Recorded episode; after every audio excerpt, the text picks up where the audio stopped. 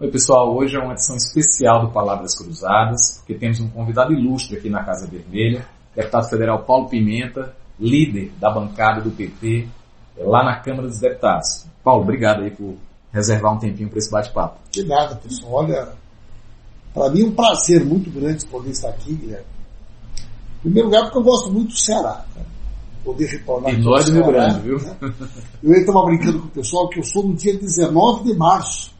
Dia de São José. Dia de São José, aqui no Padroeiro do Ceará. Né? Então, eu tenho uma afinidade, um carinho muito grande. Conheço aqui o teu trabalho, né? Eu acho que essa experiência que vocês têm aqui na Casa Vermelha é uma experiência muito importante para nós.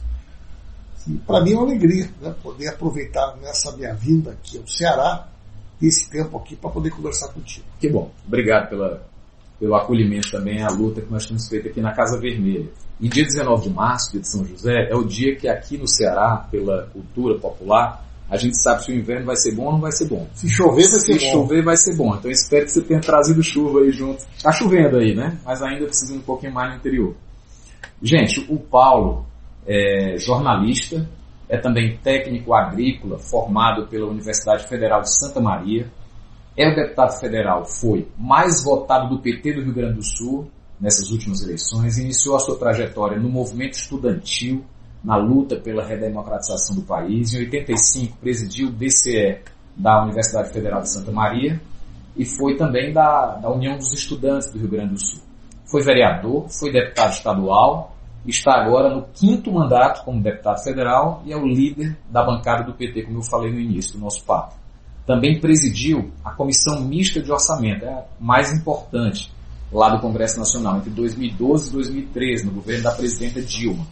E o Paulo, a exemplo do esforço que a gente faz aqui no Ceará, está entre os parlamentares que melhor utilizam as redes sociais para prestar contas dos seus mandatos. Isso numa pesquisa feita recentemente pelo próprio Congresso Nacional. É, teve 133.086 votos nessas últimas eleições de 2018. Por isso, é uma edição especial. Paulo, qual o balanço desses primeiros dias do governo Bolsonaro você tem sido interlocutor frequente do povo brasileiro nas redes sociais, da esquerda, do PT, dos movimentos. A gente sabe que você está todo dia interpretando os novos fatos, aliás, da multiplicidade de fatos que esse governo vai produzindo, infelizmente, más notícias para o povo brasileiro. Mas qual é a síntese que você faz desses primeiros meses? Eu acho que o governo Bolsonaro, ele, digamos assim, ele não era alternativa dos sonhos deste setor, deste consórcio que se organizou no Brasil, que foi responsável pelo impeachment da presidenta Dilma, que de alguma maneira contribuiu decisivamente para a quebra da normalidade democrática, que apoiou né, a prisão do presidente Lula, que tinha uma estratégia de impedir que o Lula fosse candidato. Bolsonaro não era o, candidato sonho. Né? No primeiro momento eles imaginavam que o Aécio ia ser o candidato. O Aécio se viabilizou, tentaram o Alckmin, tentaram o Luciano Huck, tentaram o Dória. E na reta final da campanha, principalmente depois daquele episódio da facada, que é um episódio muito mal explicado, a verdade o que sobrou foi a candidatura do Bolsonaro. Né? Então ele vence a eleição representando um consórcio de interesses. Nós temos, por um lado, o interesse do mercado, claramente né, personificado na figura do Paulo Guedes. Nós temos o time da Lava Jato, em relação com a Globo, com outros setores, que representado na figura do Moro, do Ministério da Justiça. Nós temos a presença muito forte dos interesses internacionais, que basicamente na figura do Ministro das Relações Exteriores, e nós temos o clã familiar, então são grupos que disputam, né? E nesses 60 dias o que a gente podia assistir? Você não falou do segmento ah. evangélico, foi proposital? O segmento evangélico, de certa maneira, ele está um pouco representado na história do clã familiar e nesse grupo que hoje está uh, ali o Ministério das Relações Exteriores, a Damares, né? o Onyx Lorenzoni, o Ministro da Educação, fazem parte desse grupo que se relaciona em torno do clã familiar, das suas relações, passa um pouco por isso. O que a assistiu nesses 60 dias? O clã familiar se desconstituindo, a denúncia do Queiroz, ainda em dezembro, a denúncia contra o filho, o envolvimento do filho com os milicianos.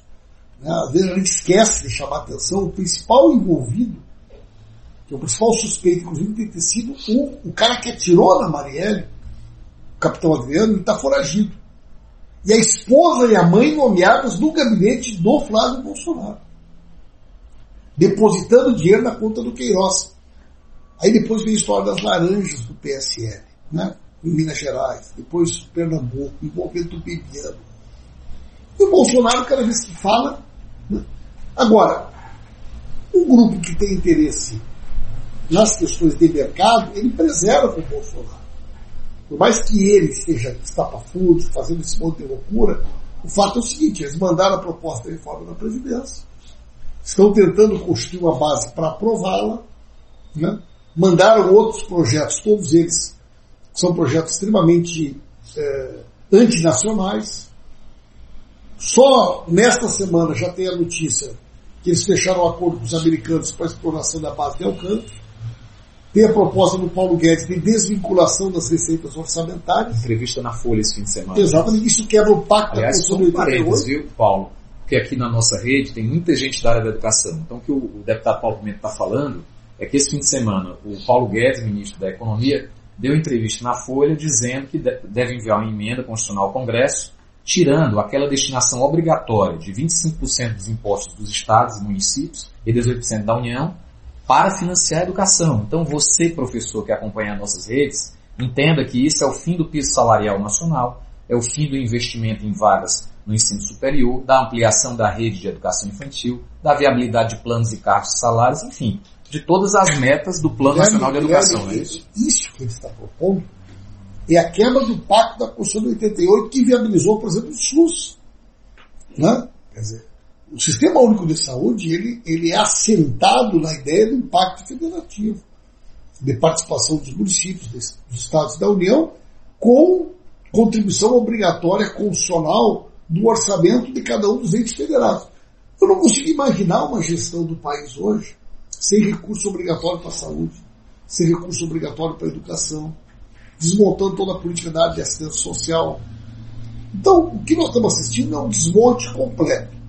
E não é um desmonte só do que foi produzido, alcançado, conquistado nos governos do PT. É, é a quebra que foi pactuado lá em 88. Exatamente, a quebra né, do pacto que o país fez para superar o processo da ditadura e ingressar numa nova fase na Constituição de 88. É isso que nós estamos assistindo.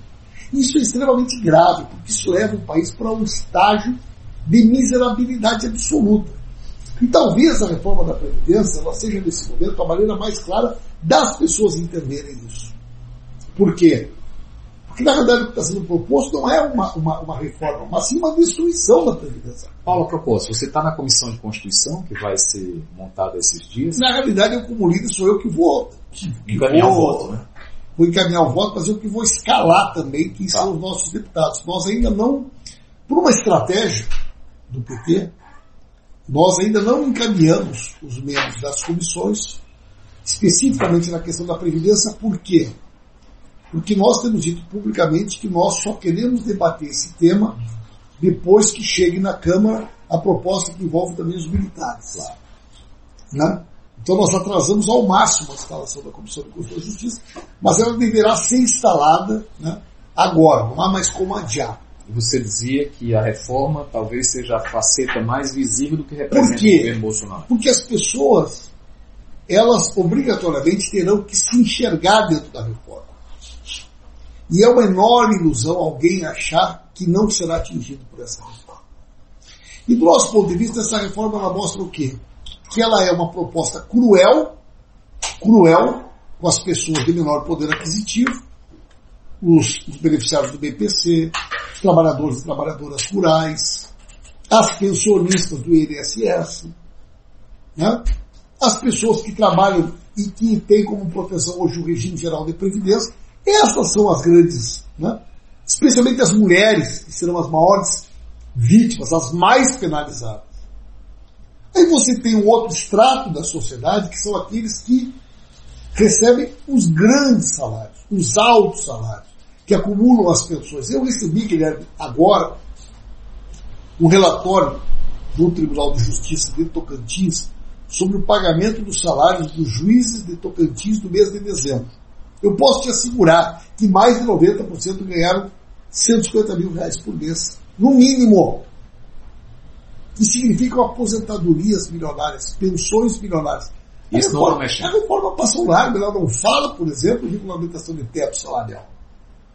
Ela não fala sobre as pensões milionárias, ela não fala sobre a questão né, dos grandes salários que são, na realidade, responsáveis pelo desequilíbrio das contas. E não quem ganha a aposentadoria do INSS, a pensionista do INSS, o beneficiário do BPC, que hoje ganha um salário mínimo e que vai passar a receber 400 reais. Enquanto eu passo aqui né? para você. 400 reais. Eu... Então a nossa bancada é contra essa reforma. Mas nós queremos fazer um grande debate para que as pessoas entendam. Porque o, o, Bolsonaro, ele nunca disse na campanha eleitoral que ele faria isso. Pelo contrário. Aliás, ele tem um histórico, ele tem um histórico como deputado de discursos contra a reforma da Previdência. Né? E por a campanha ele se escondeu, fugiu dos debates, né? optou por. Ele, ele, ele tem uma dificuldade de, de poder fazer. Há muito tempo nem debate com o Bolsonaro. Né? O Haddad provocou ele várias vezes para poder fazer um debate frente a frente, ele sempre né, fugiu desse debate. É, para você que não sabe o que é BPC, que foi a, a sigla utilizada aqui pelo deputado Paulo Pimenta, é o benefício de prestação continuada. Esse benefício é pago a todas as pessoas com deficiência, por exemplo. Há também o benefício por idade, pago aos idosos com mais de 65 anos. E o valor desses benefícios é de um salário mínimo. E a renda familiar é 25% do salário mínimo. Isso. Ou seja, são pessoas que realmente, realmente precisam. precisam. Então, esse benefício que vigora hoje para famílias cuja renda familiar per capita, cada pessoa, seja 25% do salário mínimo. 250 reais. Então, se tem lá uma pessoa com deficiência ou um idoso com mais de 65, tem direito a um benefício de um salário mínimo. Para garantir ali que a, a família não, não passe miséria. Pois bem, a proposta que o governo mandou para a Câmara Municipal reduz esse benefício para 400 reais e ainda amplia a idade mínima dos idosos para 70 anos. O Paulo, a expectativa de vida de um homem cearense aqui é de 69,9 anos. O Bolsonaro, na campanha eleitoral, fez várias vezes um discurso onde ele dizia: no Nordeste brasileiro, muitas vezes, você estabelecer uma idade mínima de 65 anos para alguém se aposentar, é você dizer que ele jamais vai poder se aposentar porque a expectativa dele não vai chegar. Então, ele sempre fez esse discurso. Mas ele foi capturado pelo mercado. Né? Pelos, a reforma da Previdência é muito extensa. Você pode perguntar para qualquer pessoa. Né? Conhece alguém que vai ser beneficiado com a reforma da Previdência? Você não vai encontrar ninguém. A não ser os banqueiros Porque e os... os únicos beneficiados são os grandes bancos, as instituições uh, de previdência privada. Você não vai encontrar ninguém, ninguém que possa dizer o seguinte, não, a previdência vai melhorar. Vai melhorar para quem? Eu não encontrei ninguém. E nós não vamos encontrar ninguém. Paulo, é, nós estamos caminhando agora para uma nova fase, que é a instalação das comissões lá no Congresso Nacional, onde a proposta de reforma objetivamente começa a ser analisada. Primeiro na Comissão de Constituição, não é isso? E a partir daí a matéria tramita lá no, no, no Congresso a Nacional. Comissão, a, quando se trata de uma PEC, ela tem uma ah, tramitação ah, diferenciada. Né? Uhum. Então ela é, é, analisado aquilo que a gente chama admissibilidade na Comissão da Constituição e Justiça e se cria uma única comissão, uma comissão especial que analisa o mérito. E, Ainda assim, separado, na Câmara e depois, depois Senado. do Senado. Não é ela não tramita nas comissões normais Usuais, da Câmara. Né? Né? Então, é, a partir de agora começa a valer o jogo, né? A bola foi colocada lá no centro, o juiz vai apitar o que é que o time do Partido dos Trabalhadores das esquerdas vai fazer lá no, no. Nós vamos trabalhar, em primeiro lugar, para derrotar essa proposta. Né? Quer dizer, nós achamos que é uma ilusão alguém imaginar que a nossa postura como oposição poderia ser uma posição de quem quer melhorar a reforma, apresentar. É impossível dela ser melhorada. Ela tem um problema conceitual. Ela tem um erro conceitual. Se nós não enfrentarmos esse erro conceitual e derrotarmos essa proposta na sua totalidade, nós poderemos causar distorções ainda maiores nas injustiças que ela propõe. Por isso a bancada do Partido dos Trabalhadores vai trabalhar no sentido de derrotar essa proposta. E queremos fazer uma grande mobilização na sociedade. Né? Nós queremos, uh, junto com as outras forças do campo popular, né, os partidos políticos, as centrais sindicais, os mandatos, fazer um grande trabalho onde as pessoas possam compreender a reforma. E através desse trabalho de esclarecimento, fazer a mobilização para que os parlamentares sejam pressionados e a gente possa derrotar essa reforma. Do nosso ponto de vista, essa é a prioridade da luta política do próximo período, e é em torno dela que passará toda a nossa mobilização no primeiro semestre. Bom, muito obrigado, Paulo. A gente aproveitou aqui uma brechinha da agenda corrida do deputado Paulo Pimenta, líder da bancada do PT, que veio aqui para o Ceará participar de uma audiência pública na Assembleia Legislativa exatamente sobre a reforma da Previdência. Paulo, deixa aí a tua mensagem final para a nossa militância. Quero, quero só agradecer. Você sabe que eu tive cinco vezes com o presidente Lula lá em Curitiba depois que ele está lá. Né? E tive na quinta-feira com ele, aquela quinta-feira que antecedeu a tragédia né, da morte do, do seu neto. E eu tenho dito para as pessoas que o presidente Lula está com 73 anos. Curitiba é uma cidade úmida, é uma cidade fria. O presidente está lá numa solitária, nem no banho de sol ele fala com ninguém. Quando a gente chega lá, alguém poderia imaginar como é que o Lula se encontra? Quer dizer, a gente encontra o Lula de cabeça erguida, o Lula cheio de esperança, um Lula que não perde um dia né, a motivação, a vontade de contribuir para que o nosso país melhore, para que a gente esteja, esteja capacitado para defender a nossa soberania, para defender os nossos direitos. Então, se o Lula que está nessas condições pensa dessa maneira, o que, que resta para nós, Guilherme, que aqui? Além de nos organizarmos para lutar, para resistir, para acreditar no país, para poder né, é, inclusive ajudar um pouco pela ausência daquilo que nós sofremos pelo fato do Lula não estar aqui. Né? O Haddad teve esses dias aqui do Ceará, eu acompanhei, foi muito legal a vinda do, do Haddad. Né?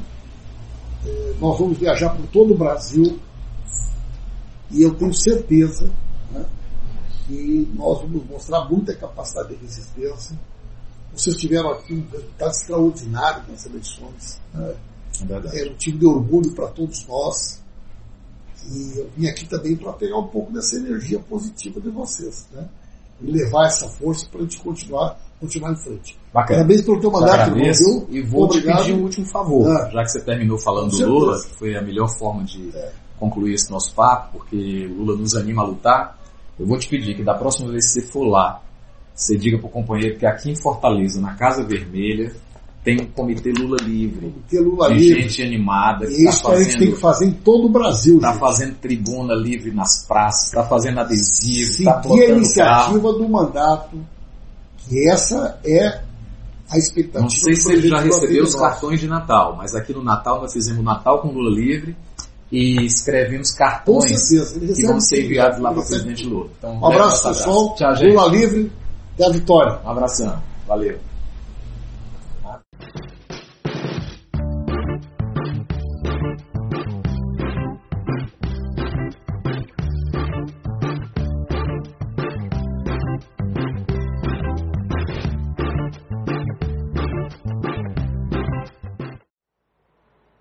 Pessoal, estamos mais uma vez aqui na Casa Vermelha para o nosso Palavras Cruzadas.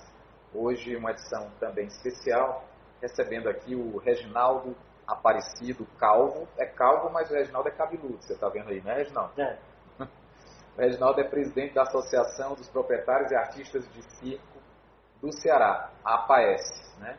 É um dos fundadores da Associação Circense Tradicional, está há 45 anos no circo tradicional itinerante, quarta geração da família dele, né, proprietário do Circo das Américas, né, está participando hoje do nosso bate-papo. Você já entendeu que o tema é a arte circense, a regulamentação dos circos, a proteção desse patrimônio, etc. E junto com o Reginaldo, estamos recebendo a André Vasconcelos.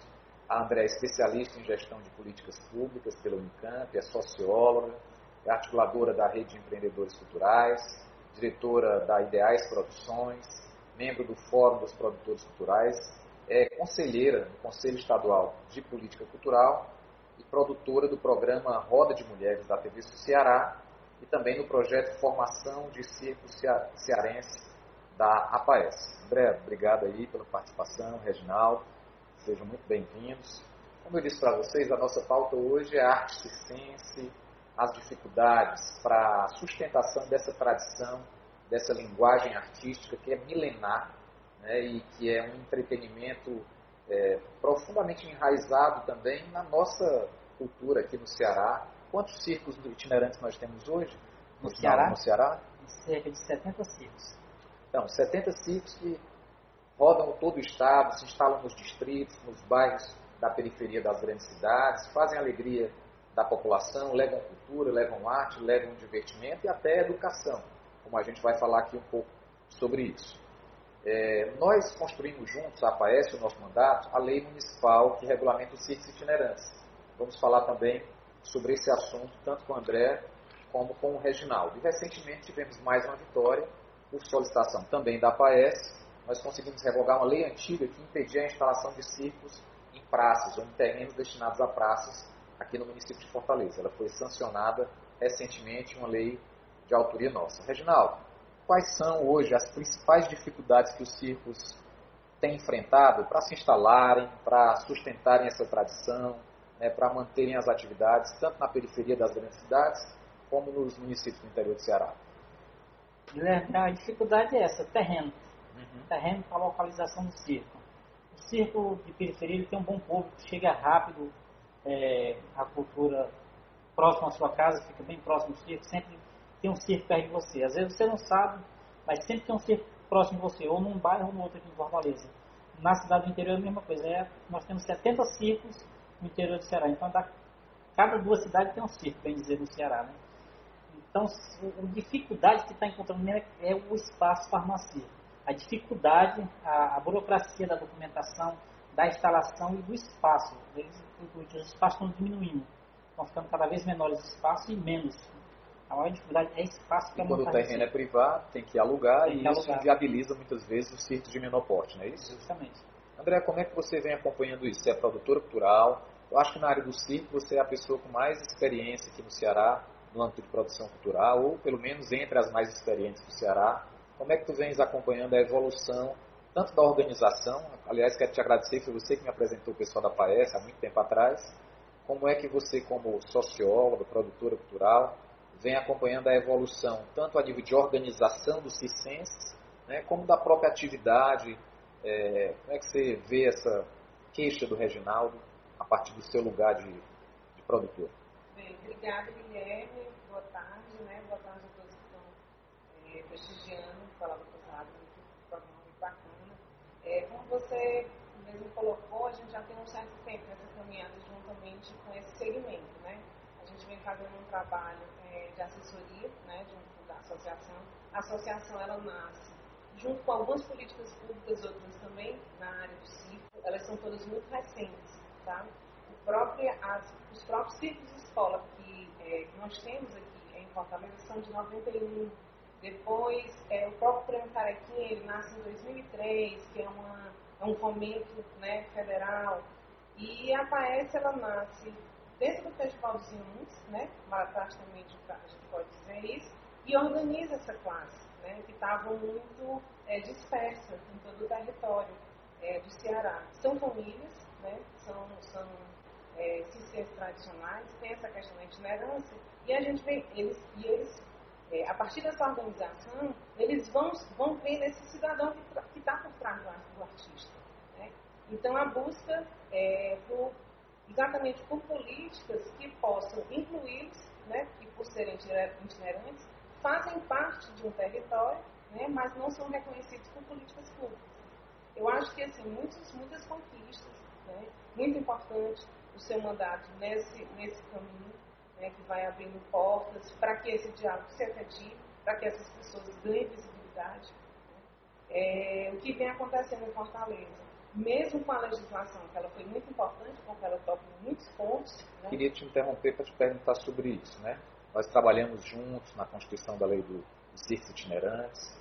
Foi uma lei construída com a nossa participação, é, com a participação do circense, sua como produtora também na época. Fizemos uma audiência pública, é, a lei foi aprovada. É, quais são os pontos que você acha que a gente conseguiu avançar a partir da aprovação da lei e aqueles que ainda, ainda não foram alcançados? Eu acho que a grande questão é que a legislação, ela, como a gente estava colocando, ela é, toca em pontos muito importantes com relação à questão da formação, da inclusão né, dos, dos cicenses na escola pública, é, a própria questão da, da, do recebimento, né, do atendimento desses cicenses nos postos de, de saúde, toca em questões importantes, mas ela não se efetiva. Apesar de ter sido regulamentada, ela não se efetiva. É como se eles ainda estivessem no campo da invisibilidade.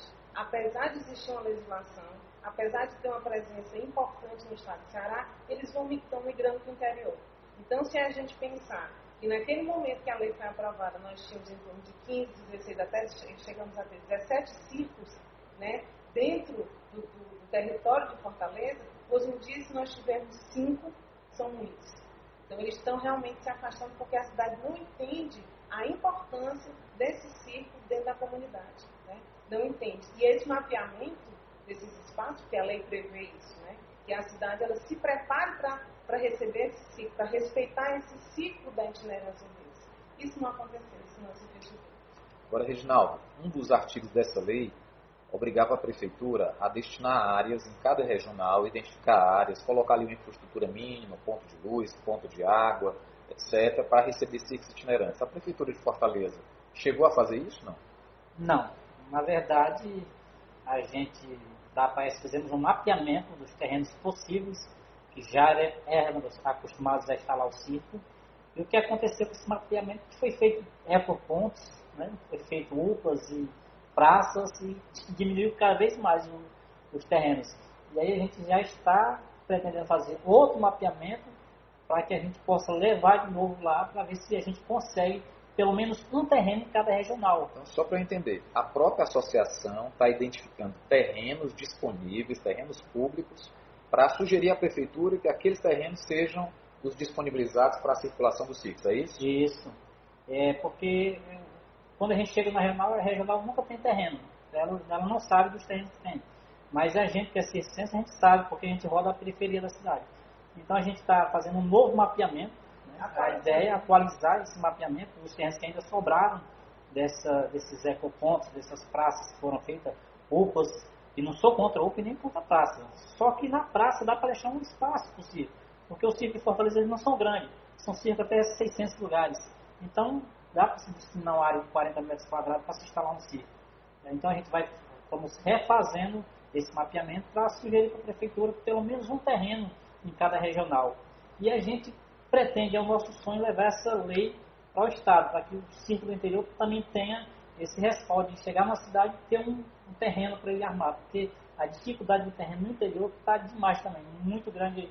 Eu, como presidente da associação, tenho recebido muitas queixas de cidades que impedem o circo de armar porque não tem terreno, outras porque tem terreno, mas é particular e muito caro o aluguel, e assim vai dificultando a itinerância do circo. Então, alô, prefeito Roberto Cláudio, essa lei está em vigor desde 2012, foi regulamentada no seu governo, então, por favor, ouça os cicenses e dê orientação para os seus secretários regionais para simplesmente fazer cumprir o que está na lei. A demarcação de um terreno disponível, não é nada que esteja ocupado, há vários terrenos, como foi identificado pela própria associação, com infraestrutura mínima para que os circos possam é, ser itinerantes.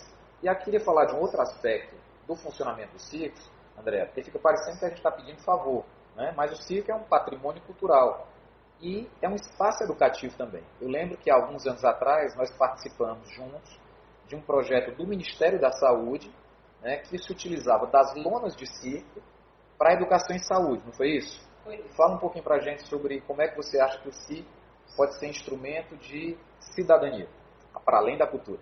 Em 2011 saiu a portaria do Ministério da Saúde reconhecendo que ciganos, moradores de rua, pessoas em situação de itinerância não precisavam ser é, apresentar comprovante de residência, né? para ser atendido em espaços de saúde. Isso deu uma, é, acabou é, acontecendo uma discussão a nível nacional, né? E o, o Estado do Ceará realmente começou uma, uma, uma grande mobilização para que isso também se efetivasse, isso também foi acolhido pela própria legislação.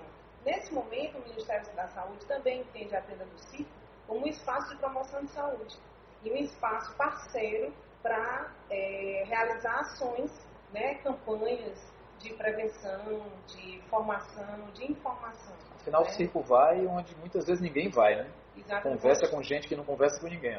Onde, é, geralmente, é, muitos serviços né, que Não governamentais não chegam. Né? Então, a possibilidade do circo, e aqui em Fortaleza a gente tem isso muito vivo pelo, pelo projeto Circo de Todas as Artes, que é um projeto que também nasce juntamente com a associação, né, próximo isso. Muito bom esse projeto. E esse projeto também é um projeto de abertura da tenda para prestação de serviços. Né? Então ela chega lá para vacinação, ela chega lá com medição de pressão, aferimento, tira documentos. Então faz realmente, transforma um domingo, né, que é o dia né, específico, é, que, que, que a tenda é aberta e finaliza com o espetáculo. Então é uma forma muito interessante do próprio circo estar ali fazendo esse diálogo mais, mais próximo da comunidade e atendendo também naquilo que ela precisa. né? Reginaldo, você como proprietário de circo, família circense há quatro gerações, como é que você vê isso, né? O circo sendo aproveitado, né, como um espaço que dialoga com a população, para ensinar para as pessoas, por exemplo, que os filhos têm que se vacinar, chamar para é, ir para a escola, né, dar informações de políticas públicas. Como é que é a sua experiência aí como artista de circo e vendo o circo também prestando esse serviço? Eu noto que a gente abre a cabeça da comunidade muito mais rápido, porque o circo ele vai a um lugar que talvez eh, a propaganda não chegue, a- a- as autoridades não chegam. Que nem a gente faz espetáculo com promoção do mosquito da dengue. Eu participei já do, da campanha contra a dengue, participei contra a campanha da AIDS, né, prevenção de AIDS. E agora, agora mesmo a gente vai fazer um espetáculo lá no São Cristóvão, você que está armado no São Cristóvão, para arrecadar alimentos para o pessoal que teve essa enchente agora. né, muita gente ficou desabrigada, estamos no Cuca, onde o circo está armado do lado do Cuca lá, e a gente vai fazer um espetáculo na quinta-feira para arrecadar alimento para esse pessoal. Então, quer dizer, é o circo ajudando, deixando alguma coisa de bom também para a comunidade. A gente não vem só para levar, a gente deixa também informação, ajuda, prestação de serviço, e isso é muito bom que a gente pode compartilhar, o pessoal entender que o circo é, é um ponto de encontro, de compartilhamento, tanto de alegria, como você pode levar seus filhos, uma diversão boa, barata, perto da sua casa, e onde você pode ter várias informações, como esses espetáculos que a gente apresenta sobre o mosquito da dengue, sobre a prevenção da AIDS, o, o dizer não às drogas e outros que a gente coloca na nossa programação. Bacana. Então, você que está aí acompanhando as nossas redes, e é ali do Grande Janguru Sul, né? Palmeiras, Santa Maria, Santa Filomena, toda aquela região ali, São Cristóvão, não perca essa oportunidade. Circo das Américas está aí, vizinho ao Cuca, e com ações, inclusive, beneficentes para as famílias é, que foram afetadas aí pelas inundações daquela área. Tá? Circo das Américas, vizinho ao Cuca, não deixe de conferir. Agora, André, me fala aí da escola de circo, porque na lei também a gente falava que o município implementar, né? Como é que está essa discussão com a prefeitura? É, foi realmente tá bem lento, né? Processo bem, bem lento. Né? A gente já está entrando, já estamos aí em 2018, tem um GT criado, esse GT é, agora é, ele caminha tentando é, organizar essa classe, porque nós temos os tradicionais, mas nós temos outros artistas que fazem parte desse segmento, né? Não são, que não são tradicionais. E é, caminho agora é entender um pouco, a partir dos documentos que já foram produzidos, né, qual é realmente o caminho, qual é o perfil que essa escola vai é, tomar. Ou seja, tem um grupo de trabalho de qualquer forma Sim, discutindo isso né, com a prefeitura de Fortaleza. E você tinha uma proposta que já trouxe ao nosso mandato também, inclusive aproveito aqui em primeira mão para dizer que a gente acolheu essa proposta, que era o Memorial do Circo, né? Sim, Fala um pouquinho sobre isso. É, o Memorial do Circo, na realidade, é uma demanda do circo já de bastante tempo. É, quem levantava essa bandeira dentro do circo era a dona Yara Santana, né, da, uma das famílias mais antigas, né, dessa, dessa famílias foram ramificadas vários outros ciclos e a gente vem é, tentando rebuscar, tentando dar formato a isso. Né? A gente já vem conversando com eles sobre a organização desses acervos particulares, como tratar esse material que eles têm em casa tão rico, né? E a gente vem formatando isso para a gente realmente poder ter o nosso memorial. Né? Essa política de memória é, para o circo, é, me parece que é, parece recente ainda. O Centro de Memória de São Paulo do Circo, que é o Centro de Referência do Brasil, ele nasce em 2006, né? se efetivo em 2006. E a gente está exatamente nesse Curioso processo. isso, né, André? Porque o circo é uma tradição milenar. Milenar. Né? Mas esses espaços de memória são muito. É. E em Fortaleza Exceção. ele tem pelo menos 80 anos, né? Uhum. Assim, que o circo que a gente conhece hoje, ele data pelo menos de 80 anos, né? No início dessas, dessas famílias. E a gente tem, mas isso vem se fortalecendo, que é, é bem importante, né?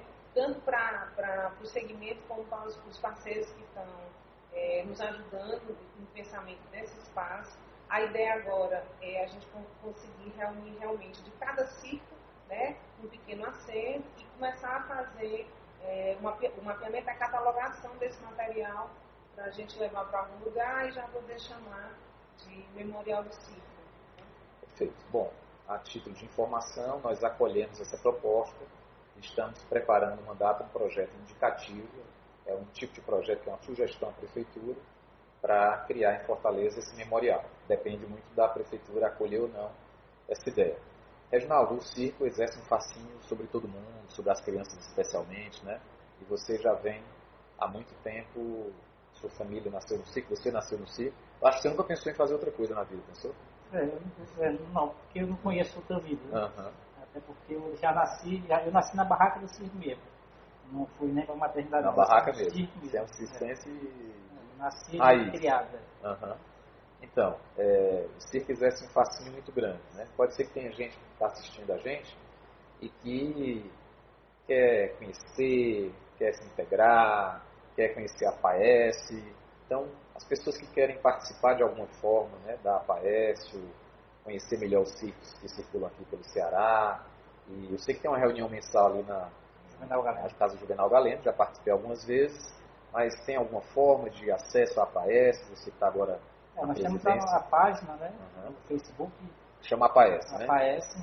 E lá a gente vai divulgando toda a programação da PAES e os circos que estão em Fortaleza, que a gente consegue captar, porque, é, como eu disse, é, a gente tem associação, mas a gente tem que ter um acervo. né? A gente tem que estar procurando fazer um mapeamento desse circo. E a cada circo, é, filmar o circo, colocar numa plataforma digital para que todo mundo conheça todos os circos do Ceará. Está difícil a gente conseguir um apoio para fazer isso, mas a gente vai conseguir nessa gestão, se Deus quiser, a gente vai conseguir fazer esse mapeamento do circo. Vamos mapear todos os circos do Ceará, com filmagem, fotografia e uma historinha para a gente colocar na, na- na- nas plataformas digitais para que você conheça melhor o circo do Ceará. Todos os circos do Ceará a gente vai tentar filmar, fotografar e o dono contar a historinha dele ali para a gente colocar na, nas nossas plataformas digitais para dar um acesso melhor, o povo saber que existe. Porque a gente fala assim, tem tem em Fortaleza? Tem, tem um Marcos Frota ali tem um, um lá, Maurício Soares. O pessoal só fala desse. É, na É o verdade, pessoal que faz propaganda na É, televisão, isso, está numa avenida larga, passa muito carro ali e vê, né? é, que estão dentro da, da, da, da mídia televisiva, né? É. E a gente fica no bairro, então a gente só está em torno ali. Mas se você for analisar, tem circo todo canto. Se você for procurar mesmo no site, na, na página da Paz, você vai encontrar circo no Ceará todo. Bacana. Pois quero agradecer muito a vocês dois por colaborarem com esse programa de hoje. Eu já, enquanto o Reginaldo falava, eu já abri aqui ó, no Facebook a Paes Circos. Tem a página lá da Paes, se você quiser conversar com o pessoal da associação, é, você pode procurar no Facebook. A gente vai encerrando por aqui palavras cruzadas, reafirmando o nosso compromisso de valorização do circo e especialmente dos artistas circenses aqui no município de Fortaleza, no estado de Ceará. Muito obrigado a vocês que acompanharam. Compartilhem, comentem, curtam o nosso programa e até a próxima edição. Valeu!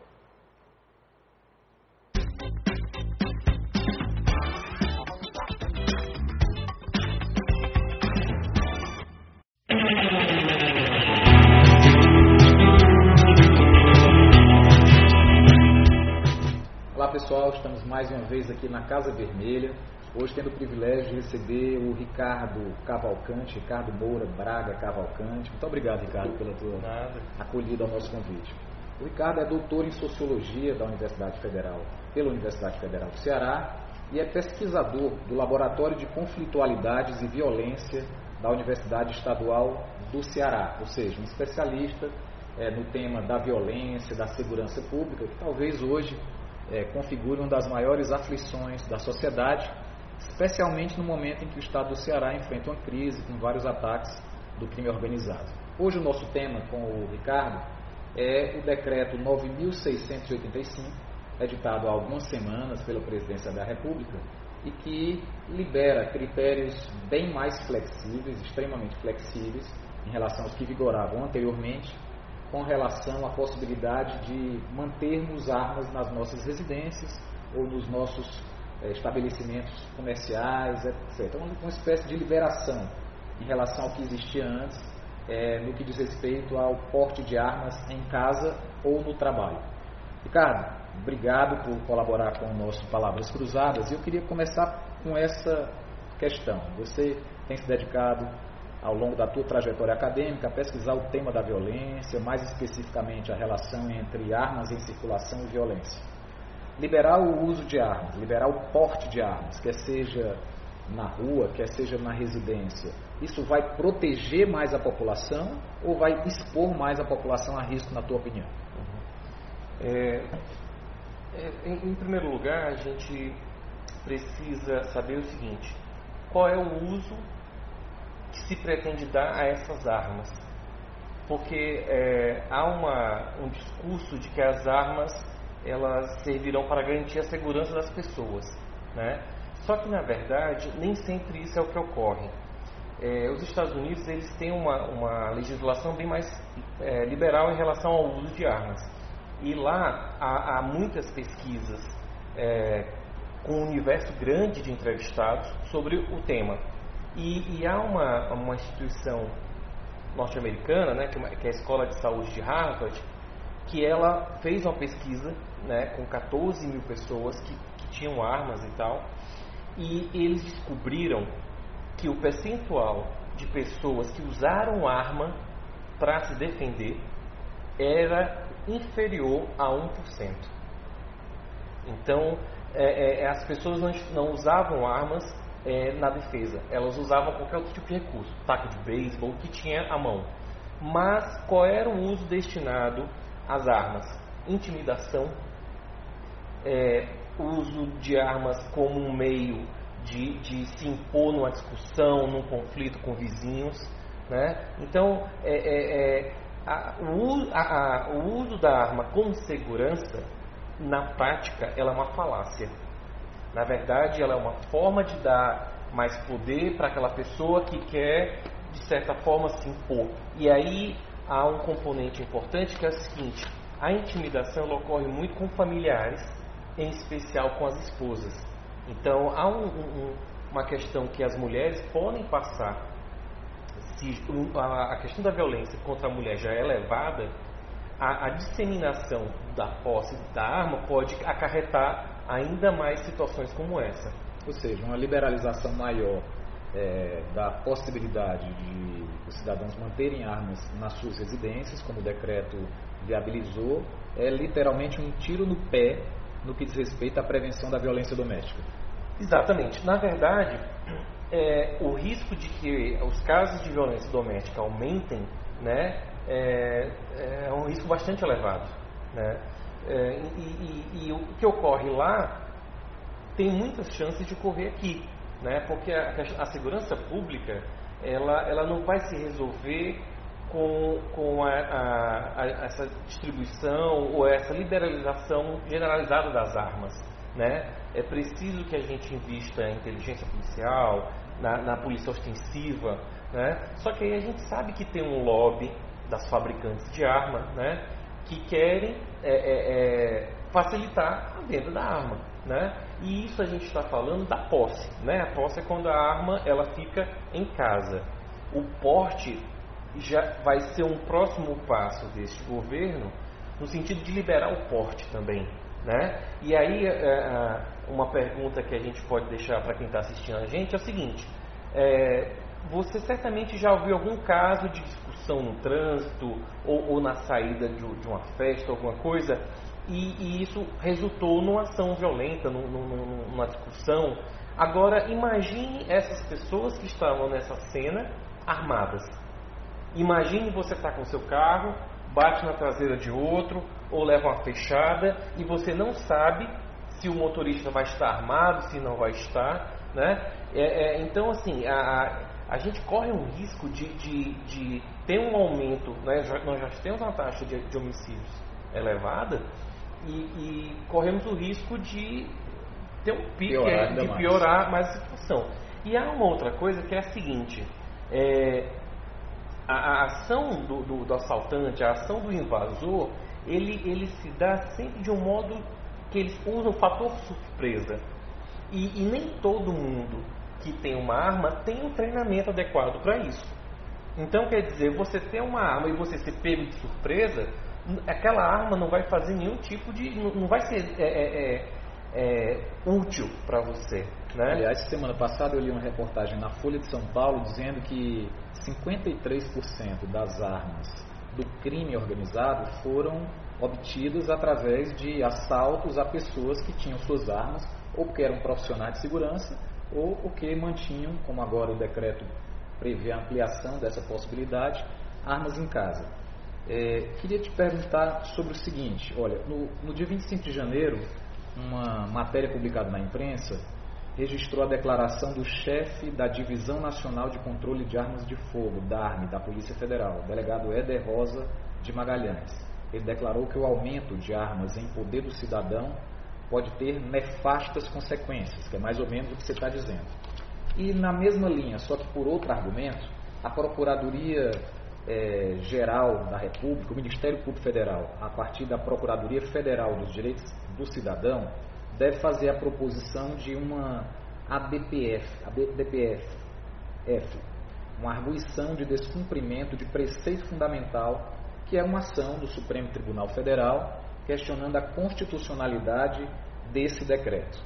Qual é o argumento que, inclusive, foi levantado por muitos dos que criticaram a medida anunciada pelo governo, eu estou entre esses, é, em relação a essa ilegalidade? Quando o decreto publicado pelo presidente Bolsonaro, estabeleceu um critério de ampliar, né, flexibilizar o porte de arma em casa, posse de armas, perdão, é, para aqueles estados, para os moradores daqueles estados em que houvesse um índice de homicídio superior a 10 por 100 mil habitantes, ele na prática generalizou é, essa ampliação do posse, da posse de armas no país, ou seja, se utilizou de um subterfúgio jurídico para jogar na lata de lixo toda uma discussão que demorou anos no Congresso Nacional até ser aprovado um Estatuto do Desarmamento, que gerou toda uma política né, de desarmar a, a sociedade com a participação voluntária da sociedade, que gerou inclusive um plebiscito,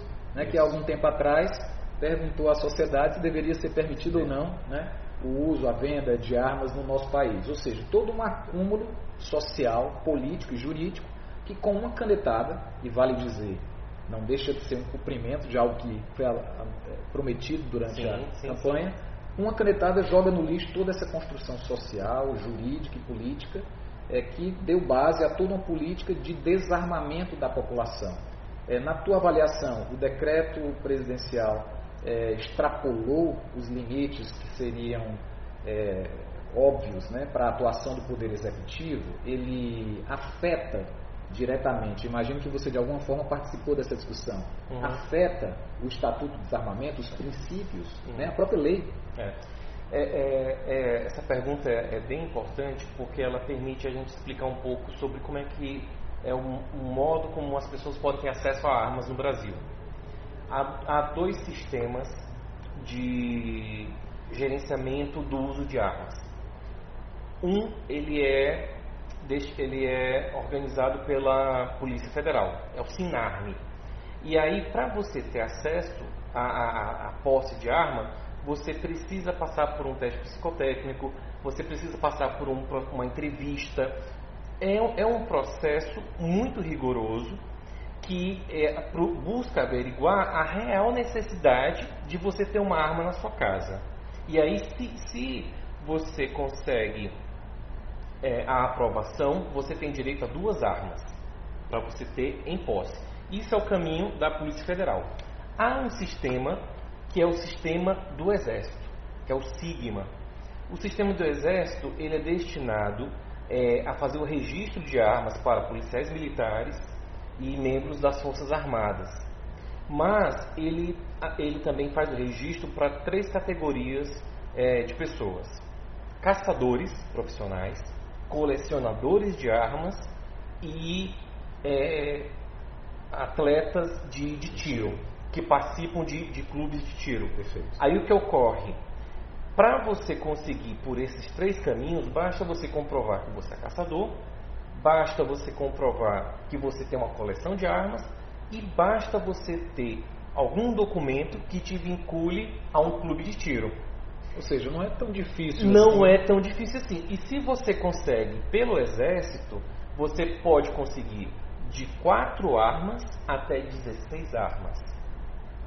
Entendeu? E aí o decreto, ele, ele, ele, qual é, qual é o, a, a, o segredo do decreto? Ele dispensa a, a esse, esse, esse exame mais rigoroso da Polícia Federal. Porque basta você assinar um, um, um texto, uma solicitação e argumentando Dizer que tem um cofre em dizendo casa. que tem um cofre em casa, que precisa, e aquilo já vale como um documento. Então, todo o trabalho que a PF fazia de triagem, de filtragem, vai por água abaixo.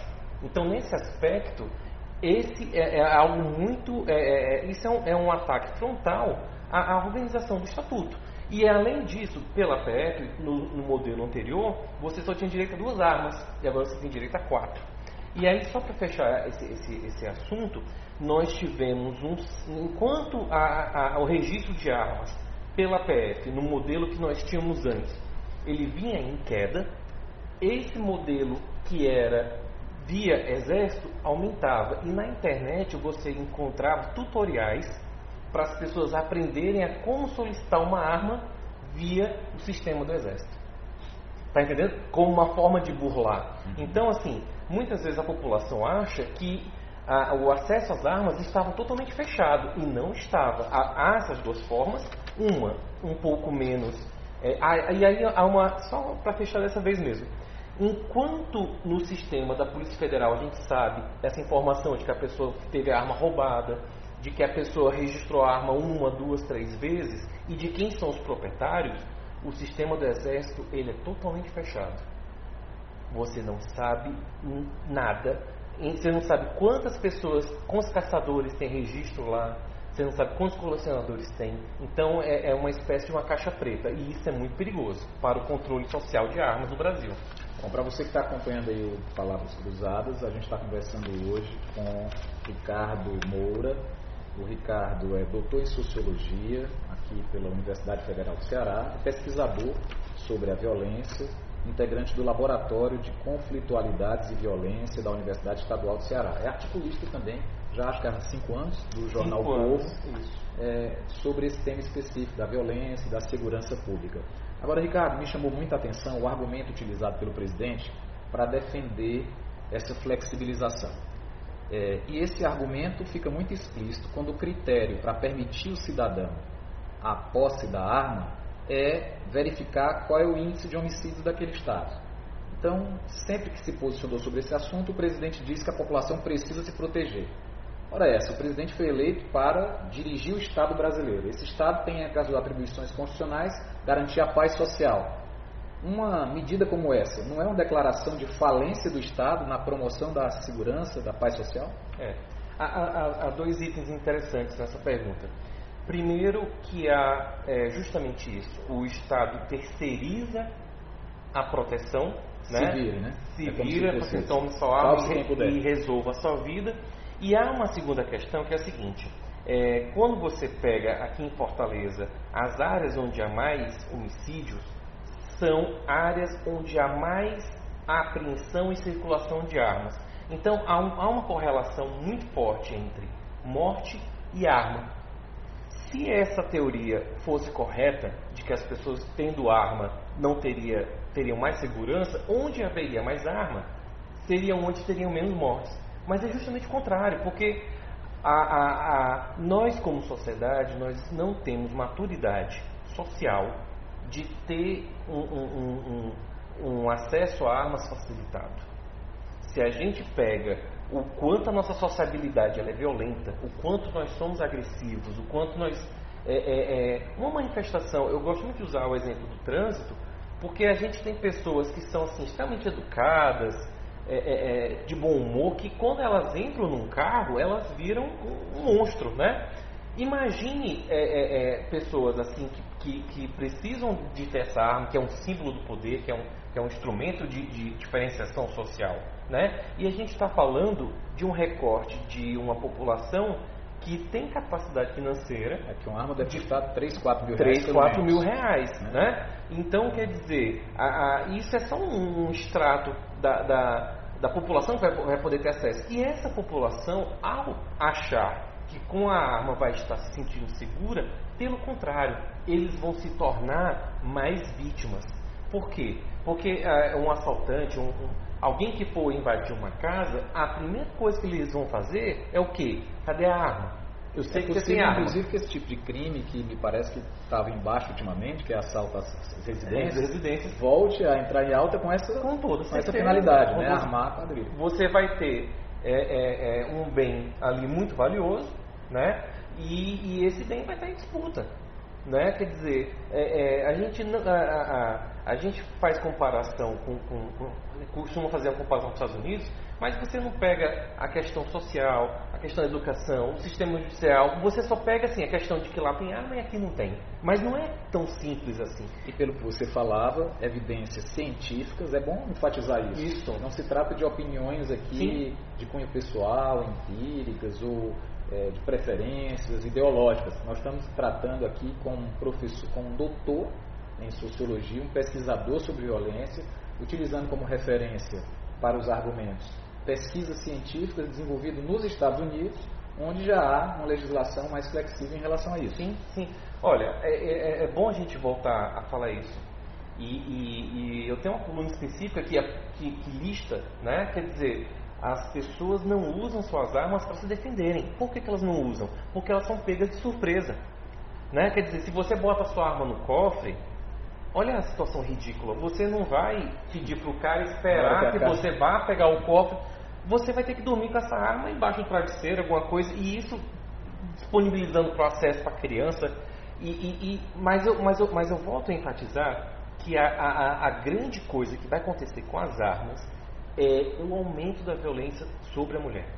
Porque é, a, a, gente a gente está vivendo uma explosão no, no, nos feminicídios e isso vai é, é, se, re, se refletir nessas casas, né? Porque a gente sabe que os homens, não todos, mas a gente sabe que um homem com uma arma numa discussão a gente teve agora duas semanas. Já são tão frequentes já são casos de agressão? Não, teve uma morte é, é, é, que foi uma coisa absurda, que foi o cara que matou a mulher alegando que estava brincando com a arma.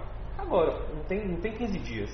Quer dizer, é, é, é, isso é uma ideia estúpida de, de, achar que as pessoas vão se armar. Na verdade, isso envolve um, um, anseio, primeiro, de grupos da sociedade que se sentem incomodados incomodados com, com, essa questão que, não, que é uma masculinidade que não é bem trabalhada, que, cuja a, a, a base se ampara nessa coisa do poder, e há uma pressão econômica né, de se ter um mercado consumidor né, é, é, aberto disponível, e, e, o que a gente vai ver com, com a consolidação desse decreto né, é a presença de outras empresas vindo para cá, e aí, quando vem mais empresas, né, empresas americanas, alemãs, fornecendo armas, esse valor vai baixar. Na e, sua opinião. E aí a gente vai ser de 4 mil para 2 mil, digamos, 1.500.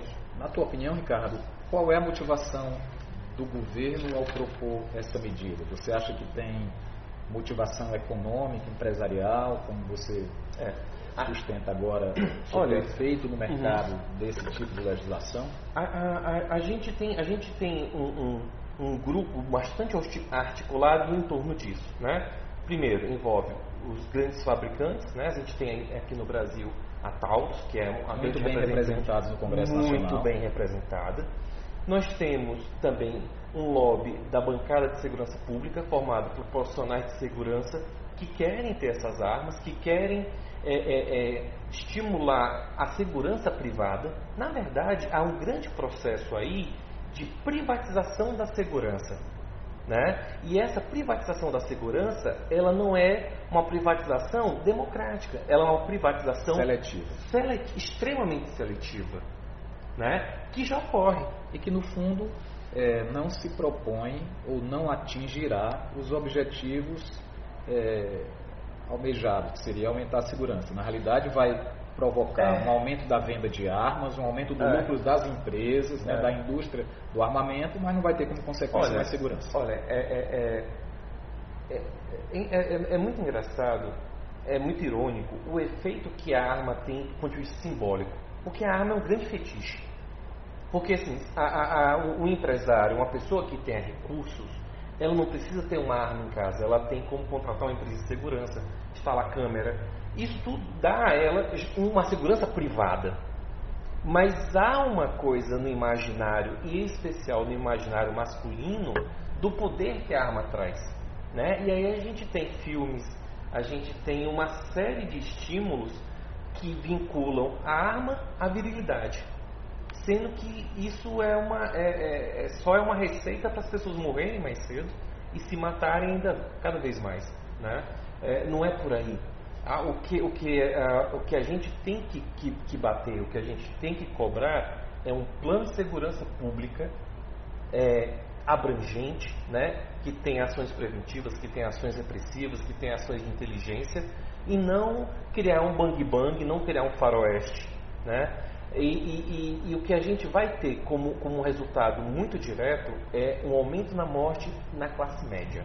A classe média está pedindo isso É quem pode adquirir. que é quem pode adquirir, a classe média, classe média alta, e a gente vai começar a ver daqui para frente casos de morte no trânsito, casos de morte na balada, casos de morte por discussão, e aí as pessoas vão querer é, é, reverter, mas aí já vai ser tarde, porque a- a- a- as armas já vão estar circulando. Teve uma pesquisa no passado do Instituto Sou da Paz, aqui no Ceará, que mostra que há um grande percentual de armas de antes de 2000 ainda em circulação. Por quê? Porque a arma é um bem durável. Então a gente ainda tem um, um passivo de armas que não foram entregues na época do estatuto que estão circulando por aí. Basta você ter uma janela de seis meses, oito meses, com isso em vigor, até poder ser caçado legalmente alguma coisa, para as pessoas se reaparelharem, né? que aumentarem seu arsenal. E Então, boa parte desse arsenal, está demonstrado, vai para o crime, né? não fica na mão. Sem, sem falar que há uma questão seguinte: o controle estatal das armas apreendidas precisa passar por muitas melhorias.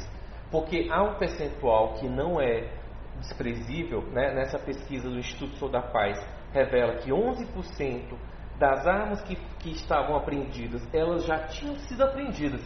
E voltaram a circular no mundo do crime por alguma, por alguma, alguma brecha. Por alguma brecha, né? E, permite e, há- isso. e é importante desfazer esse mito da, da, da Feira dos Pássaros, né? Não existe Feira dos Pássaros, existe alguém que está comercializando essas armas, né? Porque, assim, é para quem está tá fora de Fortaleza, que por acaso esteja vendo o vídeo, né? A gente tem a Feira dos Pássaros num bairro aqui, conhecida, e, e sempre a arma é comprada lá, né? E aí, não, comprei lá de alguém, mas não existe isso. Há fornecedores, Tem uma cadeia, né? tem uma negócio. cadeia, né? Quer dizer, e essa cadeia tem interesses fortes, né? Porque para poder você conseguir retirar uma arma que estava em poder do, do Estado e trazê-la de volta, você tem que isso passa por diversas pessoas. E isso é algo que é pouco falado. Ricardo, a gente extrapolou aqui nosso tempo, mas é, foi intencional. A sociedade precisa discutir muito isso e a nossa avaliação é de que o mandato não poderia se omitir ao pautar, aprofundar, qualificar o debate sobre o tema. Se você curtiu essa entrevista, esse diálogo, comente, coloque aí as questões que você considera relevantes para a gente também continuar aprofundando esse debate, compartilhe essa postagem nas suas redes sociais, afinal as consequências dessa medida, a partir do decreto que foi editado, atingirão toda a sociedade, é importante que haja um envolvimento maciço dessa mesma sociedade, no sentido de discutir essas consequências e até evitá-las. O nosso bate-papo de hoje foi com o doutor em Sociologia pela Universidade Federal do Ceará, Ricardo Moura Braga Cavalcante, que é pesquisador do Laboratório de Conflitualidades e Violência da Universidade Estadual. Ricardo, há algum perfil em redes sociais é, que, caso alguém se interesse em continuar debatendo esse tema, o laboratório tem algum. Você é articulista do Jornal Isso, como é. é que as pessoas podem Olha, continuar a, se informando? A gente tem vários, vários canais de, de, de, de interação. Né? A gente tem é, o Covil com O, Covil S, você digita no, no Facebook, vai aparecer. Tem Covil O com, com o, o S no Instagram. Tem o meu perfil que é Ricardo X Moura no Twitter. Eu estou sempre colocando material sobre o tema lá, né? E também o link para as colunas para a gente poder ampliar o debate, porque essa, essa é uma questão que ela, é, às vezes ela é mal conduzida. E há uma, uma campanha de desinformação justamente para que as pessoas entrem nessa paranoia, entrem nessa, nessa loucura de achar que vai ter uma arma e vai se proteger. E, e quando você pega os dados objetivos, você vê que é mais impressão, é, é, mais uma sensação distorcida do que a realidade. Bom, tá aí. Palavra de um especialista. Ter uma arma em casa pode ser literalmente um tiro no pé, na melhor das hipóteses. Então, continue acompanhando aqui as nossas redes sociais compartilhem esse Palavras Cruzadas e até a próxima edição. Muito obrigado, Ricardo. Nada.